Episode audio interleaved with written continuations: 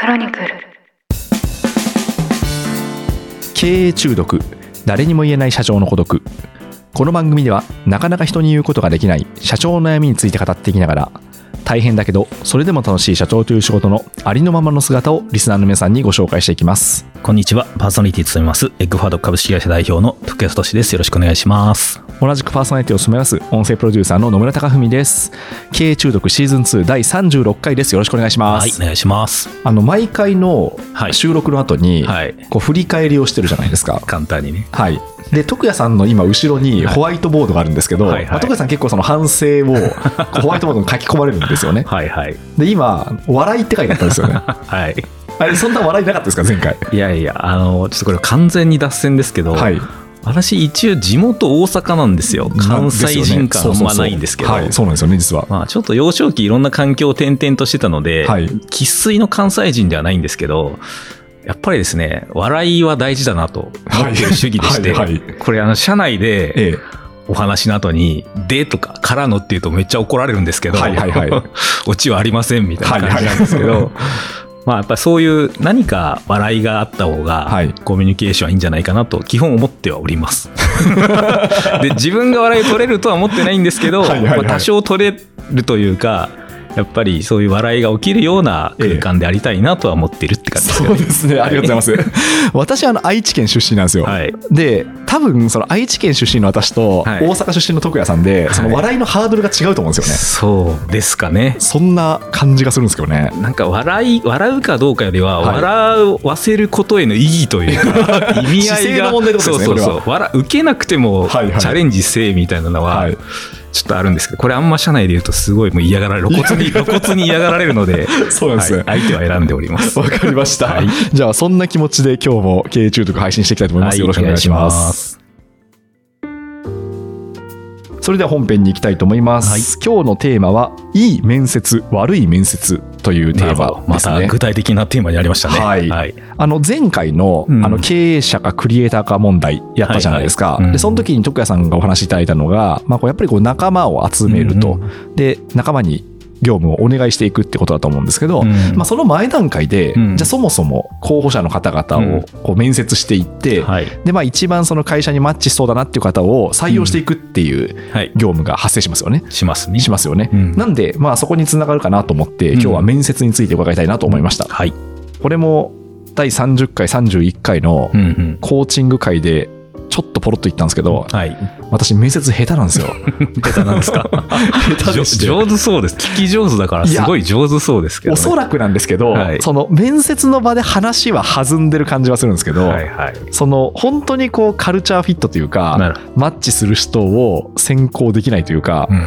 まあ、なんでしょう、平たく言うと、うん。私がこう丸をつけた候補者の方々を、他の面接官が見ると、うん。大体×がつくって罰なんですね。いう、はい、ことが多くてですね、あの自分のそのやっぱこう面接がうまくないということは自覚してるんですけど、多分話を引き出すのもうまいし、はい。多分場が盛り上がっちゃうんでしょうね。なんかそうですね、なんか和やかな雰囲気にはなりますね、大体で。しょうね。はいなんか盛り上がらないなみたいなええ場にはならない。そうですね。素晴らしいことです。そうですね、ちょっと面接官としてはダメですからね。なるほどね。わ、はい。かりました。なんでちょっと、ここもポイント教えていただいていいでしょうか。そうですね。はい面接ですよね。い、い面接のやり方の前に、はい。そもそもいい面接とは何かっていうことからちゃんと定義した方がいいかなと思っていて、はい。例えば、見極めだけめちゃできたらじゃあいいかと。うん。それは私は不十分だと思ってるんですね。はいはいはい。要は面接の目的が何かというと、めちゃくちゃ対別すると2つで、ええ。一つは見極めは確かにあります。うん。自社に入ってもらった時に、まあ、どのぐらい活躍できるかというか、まあ、適した方を、まあ、これ見極めっていう言葉がいいかはありますけど、スクリーニング、はいはい。選別、うん。要は100人来て100人採用することが、やっぱ組織上ベストではないケースがほとんどですので、適した方を選ぶってことですよね。うん言い方を変えれば、適さない方を落とすっていうことでもあります。ね。はい。で、これが一つ目。で、二つ目は一方でアトラクトする。はいはいはい。要は、あの、無限に人が来て選別できる立場の会社だったらいいですけど、ええどんな大きい会社でもそんなことはなくて、うん。いいと思った方、これからの会社に適した方に、まあ、この会社いいな、この組織いいなと思って来てもらえるようなベースを作る。この2つ目のアトラクトっていうのも結構大事ですと。でこれをまあ、1人がその1回でやるのか分担よりちょっと見極め寄りの回なのかアトラクト寄りの回なのかとかあるんですけどこれがだから採用活動の中で行われるコミュニケーションを面接と呼んでるんですよね。ああそっかちょっとそもそも、うんあの前者のパターンしか面接として想定してなかったんですけど確かに言われてみれば、まあ、後者のよくカジュアル面接みたいな言い方しますけど自社のことをより知ってもらって、はいなんなら好きになってもらうっていうのも立派な面接なわけなんですね。そうですね。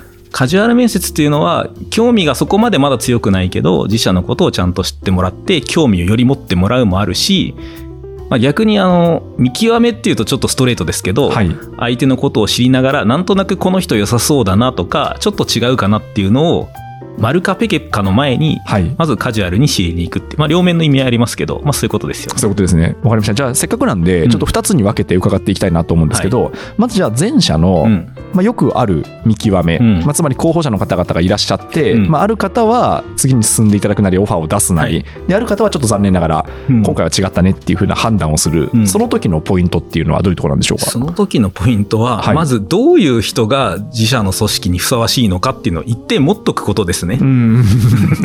そうですよね。当たり前のことを言ってるようなんですけど、はいええこれ私もそうなんですけど、はい。特にあの起業家はですね、ビジョン共感とかはい思想に共感してくれると、ええ。いや、いいやつだったなーってなって、うちの思想分かってくれて、一緒に働きたいってなっちゃうんですけど、はい。だからここも要素がありますと、自組織に適してるって、まあ一つはもちろんスキルですね。はい。能力値的な話。うん。と、あとはやっぱりマインド。はい。まあこれ言い方変えるとカルチャーフィットみたいな話でもありますけど、え要は実力値、能力値がちゃんとフィットするのかという話と、マインドとかカルチャーがちゃんとフィットするのか。まあ、ここが大きい軸ですね。まあ、あとは当然待遇というか、この給与とかポジションとか待遇で能力値とかが適切か。えうん例えば能力値が低いとしてもですよ。はい。その新卒とか若手でこれから伸ばしていこう待遇もそこまで高くないという人であれば、まあ、これから伸ばす枠として取りうるし、うん。逆にもう年次がかなり上でポジションも上でそのポジションとか待遇でこの能力値では無理でしょっていう話もやっぱりあるので、はい。そこはだから掛け算になってくるんですけど、まあ能力軸とマインドカルチャー軸ここでどういう人が必要かっていうのはいをちゃんとまずある程度持っとかないと、ええなんとなく丸かペケかだと改善もしようがないですよね。そうですね。確かに。で、その後、ただその、まあ一応こうスキルとマインドカルチャー、うん。まああとその最後の、えっと、待遇と能力のバランスっていうのはこう言語化するじゃないですか。うんうん。でもその、なんでしょうね、こう数値で測れるものじゃないですよね。ええ、なんで結構その面接の中でうん。ブレそうだなっていうところと、あとはそもそもその短いうん。時間の中でそれが分かるんだろうかっていうところで言うといかがですか、えっと、結論から言うと100%は分からないと思いますと。はいはい。ただそこは一定の角度を高めていく努力は全然しうると思っていますと。ええでまあ、どっちから見るかですけども、えっと、能力値の方は正直仕事をしてみないとわからない部分はどうしても一定出るとは思います。はい。で、これは何をもって判断するかというと、まあ、これまでやってきた仕事の中での、まあ、具体的な事実とか、結構実績とかだけを見て判断するケースもあるんですけど、それは危険で、うん。例えば私は前職で MVP でしたと。はいはいはい。でも MVP と言ったって、相手が、周りがどういう人かにもよるし、そうですね。結構どのぐらいお膳立てされてるものかにもよるので、はい。いろんなこう、これ面接される側のアプロアピールもあの当然わかるんですけど、ええ。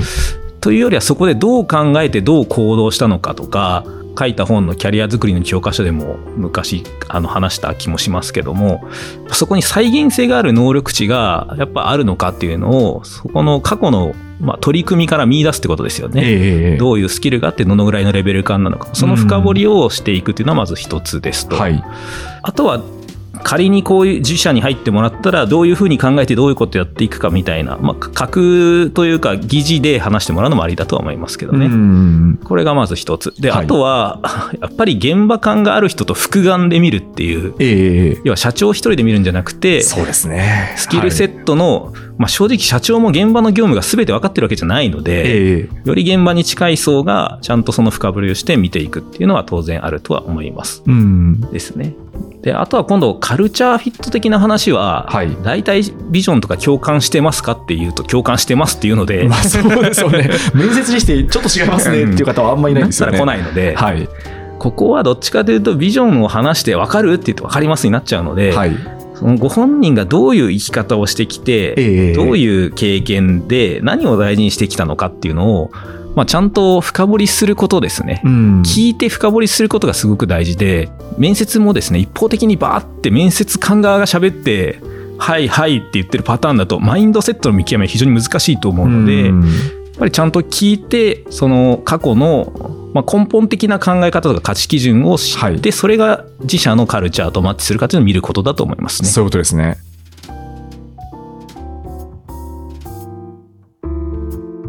あの徳谷さんご自身は、うん。結構面接ってその最初から割と得意だったんですか？いや、別に得意じゃなかったですよ。なかったですか？まあ、今も得意か分かりませんけど、まあ、私もどっちかというと、ビジョン共感があると、特に最初はいいねってなっちゃってた口なんで、ええで、特に若手で頑張りますみたいな方とかだと、じゃあ頑張ろうみたいな。うん。まあでもやっぱりその能力値とか、で、これはですね、ちょっと気をつけないといけないのは、はい。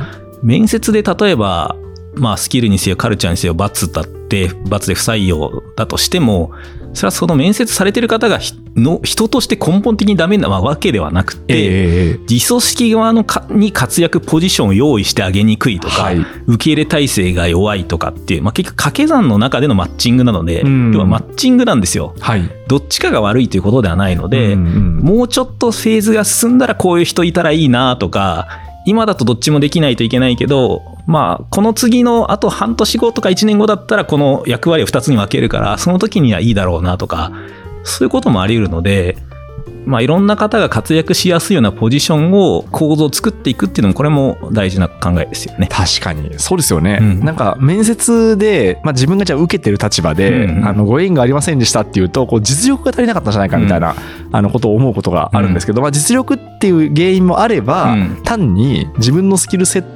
が今その活躍する場がないってことそういう可能性もあるってことですそう。いうことです。まあ、インドセットもですよね。はいやっぱり01のフェーズと10のフェーズと、うんで、多少違うケースもありますし、まあ、スキルセットももちろんその通りなので、はいまあ、受かった、落ちたっていうことに一喜一憂する必要はないし、ええ会社側からすると、なるべくいろんな方が活躍できるようなはい構造、ベースをどう用意していくかっていうのも大事なことですよね。そうですね。確かに、私のような、うん。その盛り上がるんだけど、うん。その精度が低いっていう パターンは、はい。どうなんですか？今のお話で言うとやっぱりこうなんでしょうね。あの盛り上がったんだけどスキルとかこうマインドカルチャーの見極めが甘いってことなんですかねまあ、そういうことでしょう。そうですか そうですねいや、でもそれは別に悪いわけではなくて、はい例えば面接も分担っていうのもあるんですよ。はいはいはい例えば野村さんはアトラクト向けの面接要員ですと。はい要は他の人で見極めをして、スキルセット的には良さそうだねっていうところの、まあ、ここぞという時か最後か、ポイントで野村さんが面接をして、まあ、意気投合して、ぜひ一緒にやりましょうと。ええ盛り上げる別にそれでもいいわけですよ。はいむしろ社長の面接って、あんまり最初から、この子どうかなって見るというよりは、アトラクト寄りなケースの方が多いので、むしろ向いてるんじゃないですか？そういうことです。ありがとうございます。慰めていただいていやいや。とはいえ、そえの、過去の失敗パターンがあるんだとしたら、はい。どういう能力値を見誤りやすいのかとかう、ん。やってみないと分かんないこともあるとは思いますけど、はい。それをちゃんと言語化して次につなげれば、まあ、ベターとは思います。そうですねそう、いやいや。結構ね、一個一個の面接で完結しちゃうケース多いんですけど、はい。結局、採用活動なので、はい。プロセス全体でのマネジメントが実はすごく大事なんですよね。ええ最初の一次面接で、例えばこれ一貫してる、一時から最後まで一貫してた方がいいことと、はい。例えば会社のミッションとかビジョンとか人に言っていいことバラバラだと、はい。なんかやっぱ思想が分かんないなとか、うん。カルチャーミスマッチもつながりやすいし、はい。でも実務レベルの見極めをにちょっと寄った回と、もうちょっと高次な思想の共感アトラクトに寄った回が、まあ、トータルであって、はい。トータルで採用していくっていうのもすごく大事なので、うん。まあ、そうやって連動で考えるのも大事かもしれませんね。そうですね。まあ結構その私は割と失敗が多かったんですけど。いやいや、私もですけどね。あそうですか。え例えばどういうのがあったんですか？いや、いろいろありますよ。あのですね、はい。えーちょっとフェーズによりますと、はい。初期は、ビジョン共感しすぎちゃったパターンですね。はいはいはい。さっきおっしゃってた。ええまあ、結局これはね、母集団の数にも起因して、うんまあ後で母集団の話もできればと思うんですけど、あんまり受けに来ないとですね、はい。来た人がみんな救世主で、うんしか、も大して認知度もない中で来るわけなんで、はい。よほどビジョン共感とか私の思想になんかこう思いを同じくしてくれてるんだろうなっていう。で、話すほど盛り上がっちゃって、はい。能力値とかスキルセットを見誤る。かつ、どんだけ共感しててもですね、創業初期とか小さいフェーズだといろんなことやらないといけないし、そうですね。結構高いレベルでマルチタスクが求められるので、はい。やっぱやる気と勢いだけでは、なんというか続かない部分もあって、はい。そこはやっぱりですね、初期は多かったですね。はいはいはい。あと初期他にあるのは、ええ頑張るって言ったやんみたいなパターンでうん、私基本的に人の可能性を信じたい性分なんで、はい。あの会社の特性柄、ええススキルセット足りないなってばあからさまに分かってたとしても、はい。本人が頑張ると、うんもうそこも含めて修行だと思うんでやりますって言うと、はい。分かったと。そこまでのコミットならじゃあ受け入れて一緒に頑張ろうと。うん。でも実際やってみるとはいしんどいことが多いんで、うんやっぱやめますみたいな。ああ。いや頑張るって言ったやんみたいな。ちょっと悲しいですね、そうででもそれはね頑張るっていうこととかコミットしてやるっていうことが、はい。前職までの頑張ると新しい環境で頑張るって意味合いが全然違うので、うんそのあたりの言語化すり合わせがないまま頑張るか頑張らないかとか、まあ、これは別に大きい会社もそうですよ主体性を持って働くとか、はい。当事者意識を持って頑張りますとかって言ったとしても入って求められる主体性と当事者意識が例えば前職でいうものと全然違うみたいなこともよくあって確かにそうですね。例えば前職では比較的大きい会社で言われた仕事をちゃんと期限内に遂行していればはい主体性がありましたと。でも全然違う会社に行ったりより規模が小さくなるとその与えられたことをやってるのは極めて受け身であって、はい。自分から仕事を作りに行くとかはみ出しに行って普通でね。しかも上の仕事を取りに行くぐらいで、まあ多少主体性があるかなみたいな感じだと、同じ言葉を使ってても意味が全然違うんですそうよね。ですね。確かに。だから経営者の場合は自分基準になりやすいんで、うん自分が頑張るっていうことと、相手が言ってる頑張るっていう、そうなんですよ。だから結構タフな仕事だよって言っても、自分のタフとね、他の人がタフと思うことはやっぱ違うので、そうですね。私で言うとまず初期その辺が多かったですね。うんで、大きくなったらなったでですね、あの、やっぱり私が一番失敗したのは他の会社でそこそこのポジションだった人を過信しすぎたパターンですね。はあ、肩書きってことですか？そうそうそうはいはい。結局それなりの会社で、ええ。総のポジションとか役員とかやっていた人はい。で、ビジョン共感はありますと。うんで、そうすると思想マッチしてるし、少なくともこういう会社でこういうポジションでやってるということは能力値は、まあ一定高いだろうと思って見てたんですけど、はい。まあ、これは別にご本人だけが悪いわけではなくて、そういう大きい組織とか決まった中で回す、あるいは政治が得意。うん。それも大事な力だったりします、大きい組織で。はいはい。でも別にエッグフォワード政治してもらっても意味ないんでっていうそのフェーズで言うとね。はい。で、この辺で、やっぱり能力値がうまく発揮できない。あと部下が拾ってくれて自由にやらせてはい価値を出してた人とか、うん。例えばグローバル企業の本社との折衝とか政治が得意ではいはい。価値を出してた人と実際に実務能力があるっていうのは全然別なんで、ええ。これはですね、ちょっと痛い失敗を何回もしましたね。あ、そうなんです。要は、組織全体の悪影響が大きいんですよ。悪影響って言葉悪いですけど、はいはいはい。上のポジションで来た人が能力値がな、足りなくて、うん。でそうすると他のところで何か価値を出したり、あるいは会社批判に走ったりするので、はい。もちろんお互いに改善すべき点あるんですけどうね、ん。ここはやっぱちゃんと自分の目で見ないといけないなっていうことです。まあ、リファラルとかもやれるなら、リファラルというか、あの、他の知り合いがいるんだったら、上の方のポジションとかは、間接的にどういう人とかって聞聞けるのは聞くのもいいかもしれませんけどはいね。はいはい。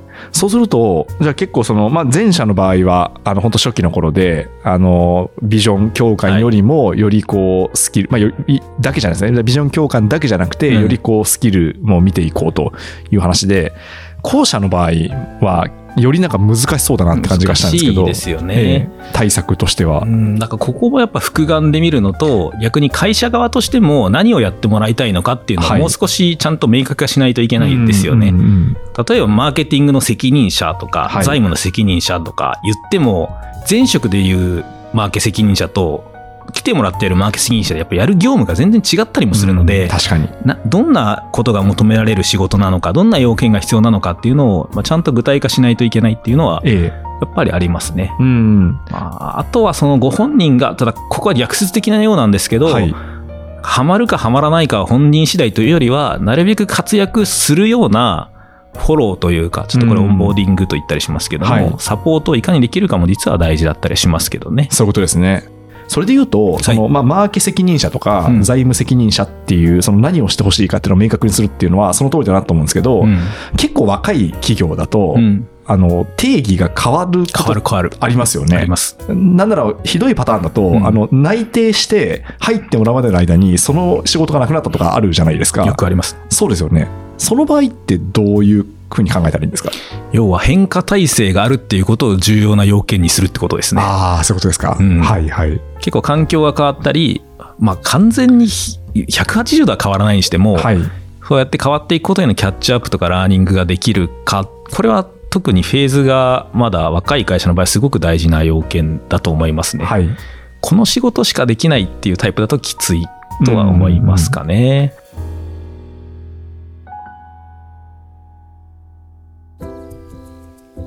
じゃあ、あとそのアトラクトはいはい。あの今はどちらかというとその見極めっていうところだったんですけど、まあ、アトラクトはまた別の考え方でやっていくってことですかね。そうですね。本当に。アトラクトはですね、はいめちゃくちゃ大事で、これ多分野村さん、クロニクルさんは結構応募があるかもしれないですけど、今時はですね、人手不足なんですようん。すごいアホみたいな話しますよ。はい。人手不足ということはですね、働く人が少ないので、はい。いい人が自社に応募してくれるケースは少ないんですよ。うん。まあ、あの、数は来たとしても、はい。自社に来てほしい人っていうのは、大体他の会社も来てほしいので、はい。そうするとむしろアトラクト勝負になってる側面がうんかな。りあります。はい。あります。そうですね。うん。まあそうですよね。確かにまあ、あの人手不足というか、日本の労働人口は減ってるわけですもんね。いや、本当にね、はい完全に二極化してきていて、はい。まあ優秀で、まああえて曖昧な優秀って言葉を使いますけど、優秀でマインドセットもまあよく、まあ一般に市場価値が高い人っていうのは本当に引っ張りだこなんで、うん。になればなるほど、本当はアトラクトが大事ですね。そういうことですね。そうすると、どうなんですか？その面接の場で何を伝えたらいいんですか？まああのですね、ちょっと逆説的なようなんですけど、はい面接の場だけでアトラクトしようとするとちょっと弱いっていうのもありまして、はいはいはい。本当はトータルでアトラクトしていくっていうのがええ結構大事です。まあアトラクトって言うとちょっと上からですけど、はい。要は一緒に働きたいと思ってもらう、かつそして意思決定をしてもらうっていうことですよね。うん。で、そのためには、なんか待遇がいいですよとかって話はもちろんあるんですけど、まず、ちゃんと相手方を理解することですよね。この方ってどういう生き方をしてきて、転職活動してるんだったらなぜ転職活動していて、どういうことを大事にして次の環境を選ぼうとしてるのかっていうことをあんまり知らない中で、うちはこうですばっかりを言うケースって結構多いんですけど、うんまあ営業も同じじゃないですか。そうですね。はい。相手方の課題感とかないもんは商材の説明ばっかされてもですね、はいやっぱ売れないわけですよ。そうですね。はい。っていうのと同じことで、かつ人生に影響のある意思決定なので、だからこそ相手のことをまずちゃんと理解する。まあ、もちろん全面接で毎回毎回生まれた時から今までを聞く必要はないんですけど、はい。会社としてそういう姿勢をまず持つこと。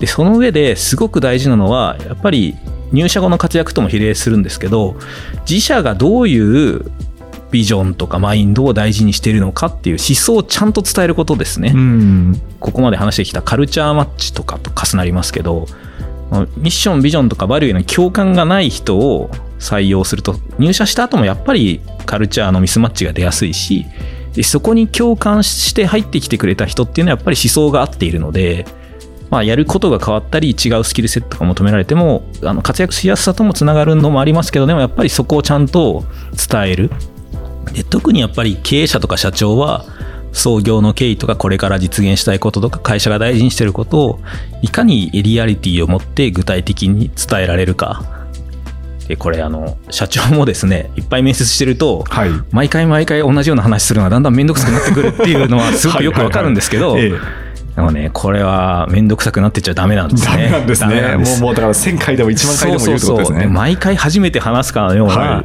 気持ちで、ええしかも相手に合わせてね、はい。伝えられるっていうのが、それこそ社長に求められるめちゃくちゃ大事な能力。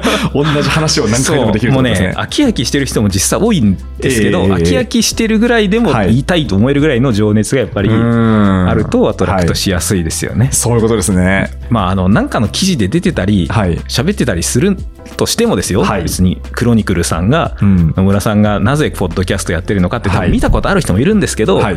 でもやっぱり野村さんの口から語ってほしいわけですよ。うん。で、そこの思想をまず話すこと。これがまあ一つまた大事なポイント。で、もう一個言うと、なぜあなたなのかっていうことをちゃんと伝えられた方がいいですうね。んなぜあなたなのか。はい。うんまあ誰でもいいんだけど、まあこのぐらいの年齢でこのぐらいのスキルセットの人が必要だから野村さん一緒に働きませんかって言われてもあんまり人はやっぱ心動かなくて、そうですね。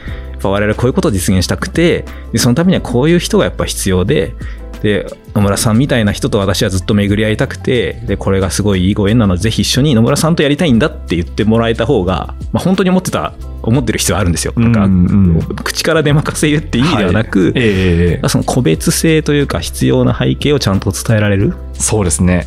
だからこれは本当だから営業も全く一緒ですよね。まあ、同じですよね。えただ営業の場合は、はい。もちろん課題をちゃんと聞くのは大事だしで自社のビジョンとか伝えるのは大事ですけどやっぱりコスパとかうんクライアントの課題をちゃんと解決していけるとか社内の倫理とかありますけど、はい。まあ、基本的にはやっぱり本人が心動いてもらうことがすごく通常の営業活動よりもやっぱ影響大きいので、うんうんなのでそこはやっぱり相手のなんていうかな思いをどう動かすかアップルとかなんとかがなんかペプシとかから引き抜くときに、はいはいはい。なんかずっとお前砂糖水作るのかとか、うんそれともこう世界を変えるのかみたいな話あったじゃないですか。ありましたね。あの、経営幹部を引き抜く時ですね。はい。でまあこういうやっぱビジョンとかと、ええでその中であなたになってほしい役割をまあちゃんと伝えるっていうことでしょうね、役割というかあなたが必要な理由を伝えるってことでしょうそうかね。いうですね。でもさっきのその人手不足っていうところで言うと、もうそもそもあの採用のプールっていうんですか、募集団っていうんですか、それを増やすっていうのも重要なポイントですよね。いやむしろあのこれが実はすごく大事で、はい。ちょっとあえていまいちな例えをすると魚のいない池ではい大きい大物いないかなって言っても絶対釣れないんですよ。そうですね、そうですね。はいでやっ。ぱりす自分たちに会う人がいない中で、はい来た中で言うと相対的にはこの人かなみたいな、うんまあ現実そういうパターンもたくさんあるんですけど、はい。よりはやっぱり自社に会う人をいかに増やすか募集団を。うん。でまたこれ全然ち答えになってないようなこと言うんですけど一番いいのは募集団を闇雲に増やすんじゃなくて、はい。めちゃくちゃいい人を、まあ、ピンポイントでというか自分から探しに行って口説くうん。いわゆるリファラルってやつです。はいはい。一本釣りするってことですまあ、か。一本釣りこういう人が必要で、はいで例えば野村さんみたいな人がいいなって野村さんを口説く。はい。クロニクルをやってたとしても、ええ。いやいやうちとやで一緒にやった方が絶対野村さんにいいんでっていうので、はい。口説いて連れてくるっていう、うん。当然優秀な人っていうのはどこかの会社で活躍をしているケースの方が多いのでそういう方もすぐじゃないにしてもいつかあるいはいつでもいいからいつか来てほしいっていう話をちゃんとしていく。口説きに行くっていう。これあの伸びるスタートアップはやっぱり自分より優秀な人とかをいかに外からはい。もうピンポイントでも何でもいいけど引っ張ってくるかっていうことが役員の極めて重要な役割だって置いてる会社も結構あってでこれはやっぱもうな長くやって自分から行動するこまめに長らく行動するに尽きるとは思いますけどうね。んだからあれなんですね、その、候補者うん、は、その、まず母数を増やすっていうのはもちろんあるんですけど、それよりも、こう、マーケットを 注意深く見渡して、あの人が入ってくれたらいいなっていう人を探して、で、何年かけてもいいから入ってもらうってことですか？いうあもちろん募集団も大事ですが、はいそれ少なくともしかも人となりも分かってて、はい。能力値も分かっててこういう人と働きたいなっていう人に来てもらえた方が絶対にお互いハッピーだし、うん。活躍もしてもらいやすいので、だからエッグフォワードの役員とかでですね、私が大学生の頃から知り合いだった方を20年越しで来てもらったこととかありますよ。へー20年越しですか？まあちょっと年がバレるから怒られそうですけど、はいはいはいあの、そうそう、学生の時にインターンをしてええて、まあすごく優秀で素敵な方で、まあお互い別々の道を歩んでたんですけど、えはい。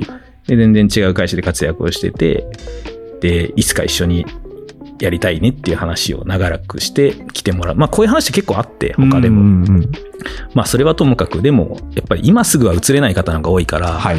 そういう時間軸で口説き続けるのも社長の大事な役割ですね。そういうことですね。はいそっか、だから一回のその面接というかオファーで、あの、受けてもらった断られたっていう話じゃないってことですね。うんで、ただ野村さんの質問に戻ると、募集団を、まあ自社にあった募集団をどう増やすかっていうのは、これはめちゃくちゃ大事で、うんまあ人事部が担うケースが多いですけど、ここもやっぱり戦略的にやる必要があるんですよね。なんか待ってたら増えるかっていうと絶対増えないので、はい。採用のルートにもよります。例えばエージェントさん経由なんだとしたら、いかにエージェントさんにファンになってもらって、自社への推薦を増やすかって。まあ、これはだからエージェントさんへの営業活動というか、うねファン作り活動ですね。はいあとはエージェントさんが紹介しやすいような職務要件をちゃんと具体的にするとか、で、入った方がちゃんと活躍しているという情報とか実績とかをちゃんとエージェントさんにフィードバックするとか、エージェントさんの見極めと関係づくりとかも大事だし、これ採用のメディアというか、みたいなものもどう出していくと一番刺さるのかとか、うん別にダイレクトリクルーティングって言ったりしますけど、ああいうのもどういう文面とかどういう打ち出しをすると反応が良くなるのか。ここはやっぱ改善していくっていう魔法の手段はなくて、地道にやっていく。で、そのためにも、あの、ペルソナって言ったりしますが、採用の候補者を具体的にしたり、何が刺さって何がやっぱ刺さってないのかっていうのまあ、これ事業と同じで改善し続けないといけないんですよね。うんでもなぜか採用は人事よろしくになりやすいっていうのは謎ですよね。そうですね。はい、ということで今回はですね、あの、いい面接、悪い面接というところから話が始まったんですけど、まあ、もっと面接っていうのは広い概念なんだなってことが分かりました。そうですね、はい。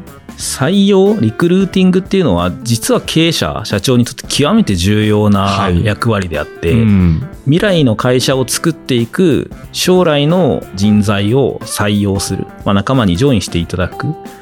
これはなんか1回の面接をより良くするもそうだけど、はい。まあ、そこへの本気度が上がらないと、うん経営陣が採用にコミットしてない会社っていうのはやっぱ採用力弱いですよね。ああ、そうですうね。んまあ社長が全然面接とか採用活動に全く出てこないよりははい出た方がいいと思いますが、まあただ総力戦ですよねそうですね。とは思います、はい。まあ、社長が苦手だったら、いろんな人の力を借りながらやっていくとですね。まあでも受けてもらえたりはいね一、人だったとしても受けてもらえたり、うん。入社してもらえたりしてもらえるっていうのはすごくありがたいことだし、まあ、これは本当に当たり前ではないのでだそれをどう加速させていくかは本当に経営者の極めて重要な役割かなとは思いますね。もしこれ人事の方が聞かれてたらちょっはいと社長にもっと一緒に頑張りましょうって 言ってあげてほしいし、まあ、社長は社長で、全社で総力戦とかねあと、まあ、釣った魚には餌をやらない問題もあるんですけど、はい、はい。来てもらった方がちゃんと活躍してもらえるように、えまあ、整えてあげていってほしいなとは思いますね。え、わかりました。では、続きは次回いきたいと思いはい、あります。がとうございます。経営中毒誰にも言えない社長の孤独。ここまでお聞きいただきましてありがとうございました。番組への感想は「ハッシュタグ経営中毒」すべて漢字で X 旧 Twitter に投稿いただければ嬉しいです。そしてこの番組を聞いてぜひエッグフォワードに相談したいという経営者の方々一緒に働いてみたいという方々はお気軽にご連絡ください。徳谷さんへの質問感想なども大歓迎です。メールアドレスをご用意しております info.eggforward.co.jp info.eggforward.co.jp です。番組の概要欄に記載がありますので、そちらをコピーしてお使いください。この番組は毎週1回配信されます。それでは次回もどうぞよろしくお願いいたします。